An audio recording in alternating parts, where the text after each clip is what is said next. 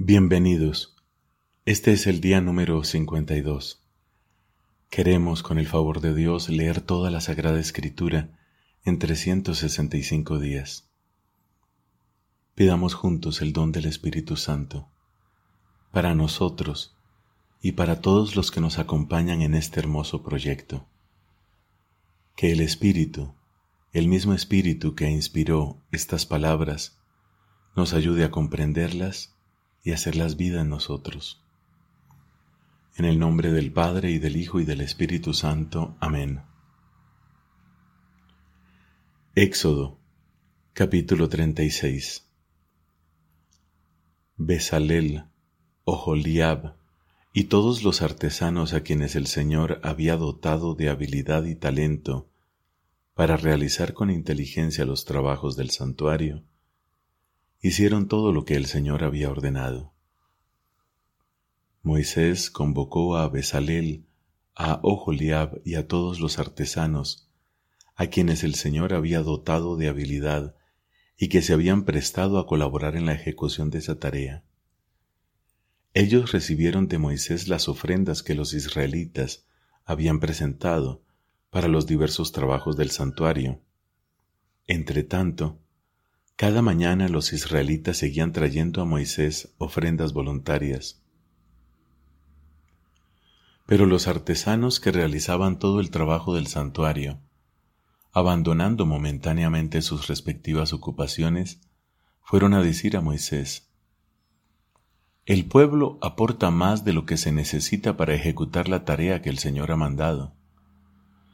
Entonces Moisés ordenó que se hiciera correr esta consigna a través del campamento. Que nadie, sea hombre o mujer, siga preparando materiales para presentarlos como ofrenda. Así el pueblo se abstuvo de hacer nuevos donativos, porque los materiales aportados ya eran más que suficientes para realizar todo el trabajo.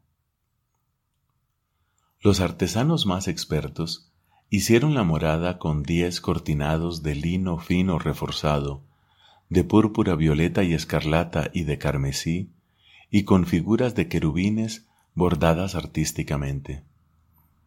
Cada cortinado medía catorce metros de largo por dos de ancho. Todos tenían las mismas dimensiones. Unieron entre sí cinco cortinados y lo mismo hicieron con los otros cinco Luego pusieron unas presillas de púrpura violeta en los dos últimos cortinados de cada conjunto, cincuenta presillas en uno y cincuenta en el otro, correspondiéndose mutuamente.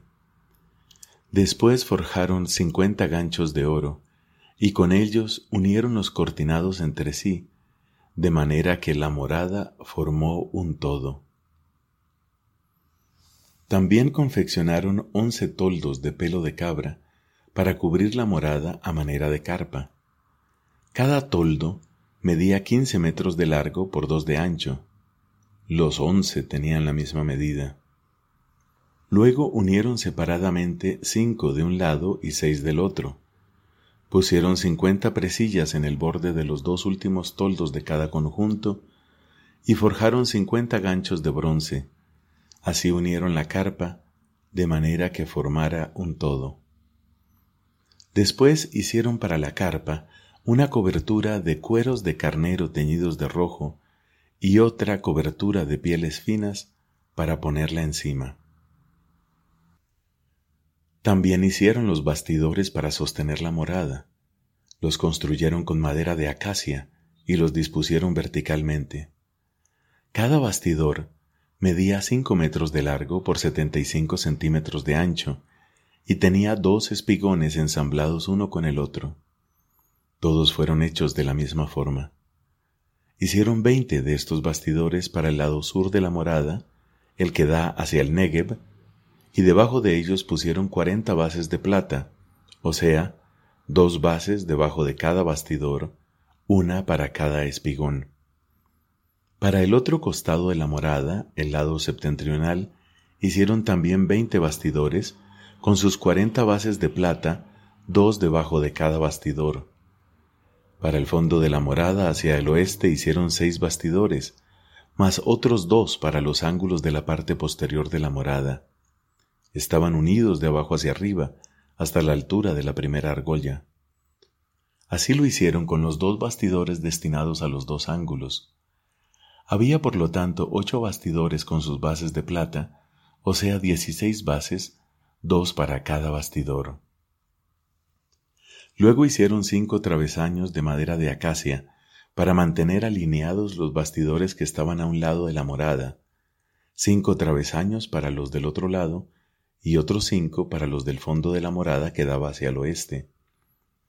Y el travesaño central lo hicieron de tal manera que pudiera pasar a media altura de los bastidores de un extremo hasta el otro. Finalmente recubrieron de oro los bastidores les pusieron unas argollas de oro para pasar por ellas los, los travesaños y también a estos últimos los recubrieron de oro. Hicieron además el velo de púrpura, violeta y escarlata, de carmesí y de lino fino reforzado, y lo adornaron con figuras de querubines diseñadas artísticamente. Para colgarlo, hicieron cuatro columnas de madera de acacia revestidas de oro y provistas de ganchos de oro que apoyaron sobre cuatro bases de plata fundida. Hicieron asimismo para la entrada de la carpa una cortina de púrpura violeta y escarlata, de carmesí y de lino fino reforzado, todo esto recamado artísticamente, y la sostuvieron con cinco columnas provistas de cinco ganchos. Luego revistieron de oro los capiteles y las varillas de las columnas, y las apoyaron sobre cinco bases de bronce. Besalel hizo el arca de madera de acacia, de 125 centímetros de largo por 75 de ancho y 75 de alto. La recubrió de oro puro por dentro y por fuera, y colocó alrededor de ella una moldura de oro. Fundió además cuatro argollas de oro y las puso en sus cuatro extremos inferiores, dos de un lado y dos del otro. Luego hizo unas andas de madera de acacia, las recubrió de oro y las pasó por las argollas que estaban a los costados del arca para poder transportarla. Después le hizo una tapa de oro puro de 125 centímetros de largo por 75 de ancho. También hizo dos querubines de oro macizo forjado a martillo en los dos extremos de la tapa. El primero estaba en un extremo y el segundo en el otro y formaban una sola pieza con la tapa. Los querubines tenían las alas extendidas hacia arriba, y con ellas cubrían la tapa. Estaban uno frente al otro, con sus rostros vueltos hacia ella. También hizo la mesa de madera de acacia, de un metro de largo por cincuenta centímetros de ancho y setenta y cinco de alto. La recubrió de oro puro y le colocó alrededor una moldura de oro. Le puso un borde de un palmo de ancho y lo adornó con una moldura de oro. Después hizo cuatro argollas de oro y las ajustó a los cuatro ángulos correspondientes a las cuatro patas de la mesa. Junto al borde estaban las cuatro argollas que servían de sostén a las andas para transportar la mesa. Hizo las andas de madera de acacia y las recubrió de oro. Finalmente, hizo los utensilios de oro puro que debían estar sobre la mesa, las fuentes, los vasos, las tazas y los jarros para las libaciones. Hizo, asimismo, el candelabro de oro puro. Tanto la base y el tronco del candelabro como los cálices, los botones y las flores que le servían de adorno estaban forjados a martillo y formaban una sola pieza. De sus lados salían seis brazos, tres de un lado y tres del otro, cada uno de estos brazos tenía tres adornos en forma de flor de almendro, los tres con un cáliz, un botón y una flor. El tronco del candelabro, en cambio, tenía cuatro adornos de esa misma forma, distribuidos de esta manera. Un botón iba debajo de los dos primeros brazos que salían de él. Otro estaba debajo de los dos últimos. Los botones y las flores formaban una sola pieza con el candelabro, y todo estaba hecho con un solo bloque de oro puro forjado a martillo. Después hizo siete lámparas de oro puro, con sus tenazas para arreglar los pabilos y sus platillos. Para construir el candelabro con todos sus accesorios, empleó un talento de oro puro. También hizo el altar del incienso. Lo hizo de madera de acacia, de 50 centímetros de largo por 50 de ancho, es decir, cuadrado, y un metro de alto. Sus cuernos formaban una sola pieza con él. Recubrió de oro puro su parte superior, sus costados y sus cuernos, y le puso alrededor una moldura de oro. Luego hizo unas argollas de oro y las colocó debajo de la moldura, dos de un lado y dos del otro, para pasar por ellas las andas que servían para transportarlo. Estas últimas eran de madera de acacia y estaban recubiertas de oro. También preparó el óleo para la unción sagrada y el incienso aromático puro, como lo hace el fabricante de perfumes. Luego hizo el altar de los holocaustos de madera de acacia. Medía dos metros y medio de largo por dos y medio de ancho, es decir, era cuadrado, y tenía un metro y medio de alto. En sus cuatro ángulos, y formando una sola pieza con él, le hizo unos cuernos y después los recubrió de bronce. Hizo además todos los utensilios del altar, los recipientes para recoger las cenizas, las palas, los aspersorios, los tenedores y los braseros. Todos estos utensilios los hizo de bronce. También fabricó para el altar un enrejado de bronce en forma de red, y lo puso debajo de la parte saliente del altar, de manera que llegaba desde abajo hasta la mitad del altar. Puso cuatro argollas en los cuatro extremos del enrejado de bronce, para hacer pasar por ellas las andas. Hizo las andas de madera de acacia y las recubrió de bronce, y pasó las andas por las argollas que estaban a ambos lados del altar para poder transportarlo. El altar era hueco por dentro, estaba hecho de tablas. Después hizo la fuente de bronce y su base también de bronce, con los espejos de las mujeres que prestaban servicio a la entrada de la carpa del encuentro. Hizo también el atrio. Por el lado sur, en dirección al Negev, el atrio tenía unas cortinas de lino fino reforzado, dispuestas a lo largo de cincuenta metros. Sus veinte columnas estaban apoyadas sobre veinte bases de bronce y estaban provistas de ganchos y varillas de plata. Por el lado norte, las cortinas tenían igualmente una longitud de cincuenta metros y estaban sostenidas por veinte columnas apoyadas en veinte bases de bronce y provistas de ganchos y varillas de plata. Por el lado oeste había 25 metros de cortinas, con 10 columnas y sus respectivas bases, que estaban provistas de ganchos y varillas de plata. Sobre el lado este, hacia el oriente, también había 25 metros de cortinas. Las cortinas colocadas a un lado de la entrada medían siete metros y medio de largo, y allí había tres columnas y tres bases.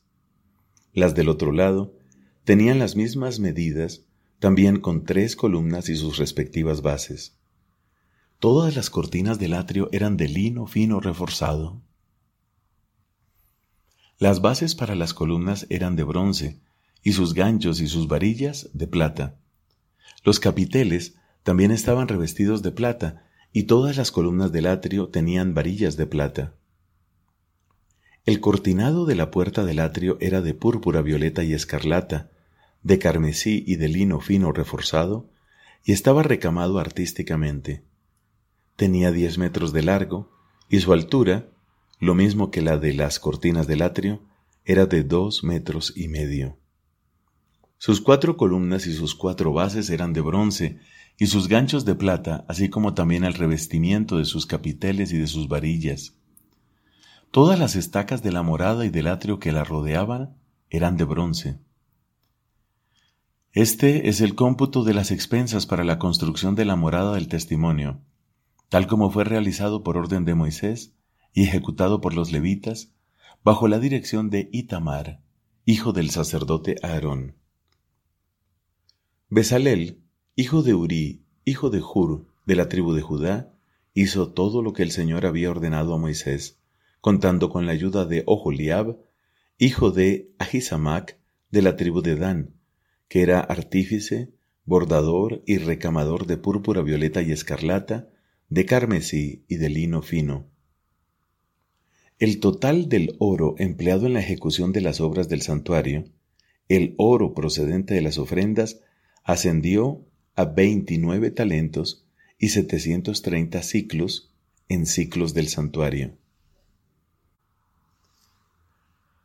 La plata recogida entre los miembros de la comunidad que habían sido censados ascendió a cien talentos y mil setecientos setenta y cinco ciclos en ciclos del santuario, o sea, medio ciclo por cada uno de los incluidos en el censo de los seiscientos tres mil quinientos cincuenta hombres de veinte años para arriba.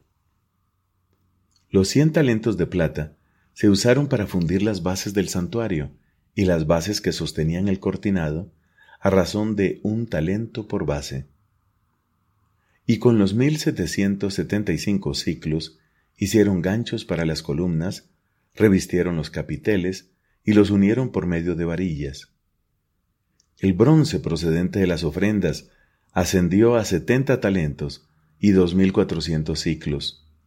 Con ellos se hicieron las bases para la entrada de la carpa del encuentro, el altar de bronce con su enrejado y todos los utensilios, las bases para las cortinas que bordeaban el atrio y para la entrada del mismo, y también todas las estacas de la morada y del atrio que la rodeaba. Palabra de Dios. Te alabamos, Señor. Salmo número 53 El maestro de coro para la enfermedad. Poema de David. El necio se dice a sí mismo, no hay Dios. Todos están pervertidos, hacen cosas abominables, nadie practica el bien. Dios observa desde el cielo a los seres humanos para ver si hay alguno que sea sensato, alguien que busque a Dios. Todos están extraviados, igualmente corrompidos. Nadie practica el bien, ni siquiera uno solo. Nunca aprenderán los malvados los que devoran a mi pueblo como si fuera pan y no invocan al Señor. Ellos temblaron de espanto, donde no había nada que temer. Dios ha dispersado los huesos de tus agresores, tú los has confundido porque Dios los rechazó. Ojalá venga desde Sión la salvación de Israel. Cuando el Señor cambie la suerte de su pueblo, se alegrará Jacob, se regocijará Israel. Padre, te da gloria tu Hijo en el Espíritu Santo, como era en el principio, ahora y siempre, por los siglos de los siglos. Amén. Salmo número 54 Del Maestro de Coro para instrumentos de cuerda. Poema de David. Cuando los habitantes de Sif vinieron a decir a Saúl, ¿no se ha escondido David entre nosotros? Dios mío, sálvame por tu nombre, defiéndeme con tu poder. Dios mío, escucha mi súplica, presta atención a las palabras de mi boca, porque gente soberbia se ha alzado contra mí Hombres violentos atentan contra mi vida sin tener presente a Dios. Pero Dios es mi ayuda. El Señor es mi verdadero sostén. Que el mal recaiga sobre mis adversarios. Destrúyelo, Señor, por tu felicidad. Te ofreceré un sacrificio voluntario. Daré gracias a tu nombre porque es bueno, porque me has librado de todos mis adversarios y he visto la derrota de mis enemigos. Padre, te da gloria a tu Hijo en el Espíritu Santo, como era en el principio, ahora y siempre, por los siglos de los siglos. Amén. Del Evangelio según San Mateo, capítulo número 27, versículos del 1 al 26. Cuando amaneció todos los sumos sacerdotes y ancianos del pueblo, deliberaron sobre la manera de hacer ejecutar a Jesús. Después de haberlo atado, lo llevaron ante Pilato el gobernador y se lo entregaron. Judas, el que lo entregó, viendo que Jesús había sido condenado, lleno de remordimiento devolvió las treinta monedas de plata a los sumos sacerdotes y a los ancianos, diciendo, He pecado, entregando sangre inocente. Ellos respondieron, ¿Qué nos importa? Es asunto tuyo. Entonces él, arrojando las monedas en el templo, salió y se ahorcó. Los sumos sacerdotes juntando el dinero dijeron, No está permitido ponerlo en el tesoro porque es precio de sangre. Después de deliberar compraron con él un campo llamado del alfarero para sepultar a los extranjeros.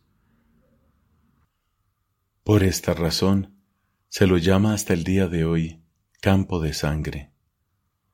Así se cumplió lo anunciado por el profeta Jeremías. Y ellos recogieron las treinta monedas de plata, cantidad en que fue tasado aquel a quien pusieron precio los israelitas. Con el dinero se compró el campo del alfarero, como el Señor lo había ordenado. Jesús compareció ante el gobernador y éste le preguntó, ¿Tú eres el rey de los judíos? Él respondió, Tú lo dices.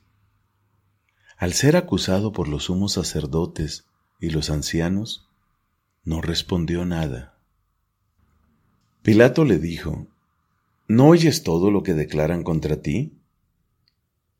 Jesús no respondió a ninguna de sus preguntas y esto dejó muy admirado al gobernador. En cada fiesta, el gobernador acostumbraba a poner en libertad a un preso a elección del pueblo. Había entonces uno famoso llamado Barrabás. Pilato preguntó al pueblo que estaba reunido, ¿A quién quieren que ponga en libertad? ¿A Barrabás o a Jesús llamado el Mesías? Él sabía bien que lo habían entregado por envidia. Mientras estaba sentado en el tribunal, su mujer le mandó decir, No te mezcles en el asunto de ese justo, porque hoy, por su causa, tuve un sueño que me hizo sufrir mucho. Mientras tanto, los sumos sacerdotes y los ancianos convencieron a la multitud que pidiera la libertad de Barrabás y la muerte de Jesús. Tomando de nuevo la palabra, el gobernador les preguntó, ¿A cuál de los dos quieren que ponga en libertad? Ellos respondieron, a Barrabás. Pilato continuó, ¿y qué haré con Jesús llamado el Mesías? Todos respondieron, que sea crucificado. Él insistió, ¿qué mal ha hecho? Pero ellos gritaban cada vez más fuerte, que sea crucificado. Al ver que no se llegaba a nada, sino que aumentaba el tumulto, Pilato hizo traer agua y se lavó las manos delante de la multitud, diciendo, Yo soy inocente de esta sangre, es asunto de ustedes. Y todo el pueblo respondió, Que su sangre caiga sobre nosotros y sobre nuestros hijos. Entonces Pilato, puso en libertad a Barrabás, y a Jesús, después de haberlo hecho azotar, lo entregó para que fuera crucificado. Palabra del Señor. Gloria a ti, Señor Jesús.